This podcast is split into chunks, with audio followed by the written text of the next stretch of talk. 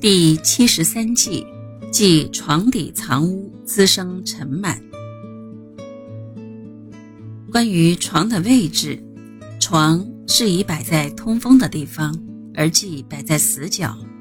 头顶和脚心均忌对门或窗，以免百会或涌泉受风凉。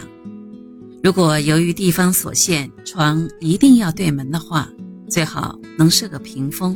以免床和门对冲。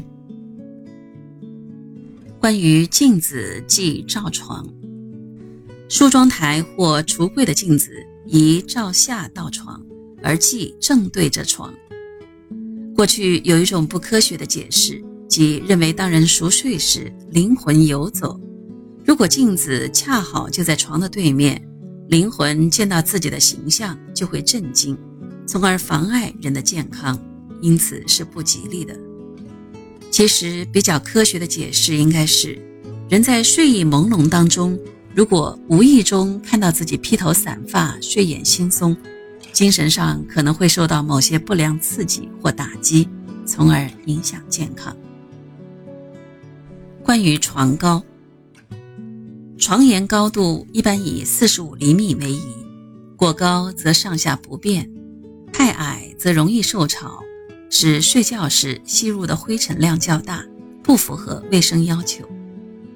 床垫如果用钢丝弹簧床或席梦思，要均匀、透气、防潮和保温。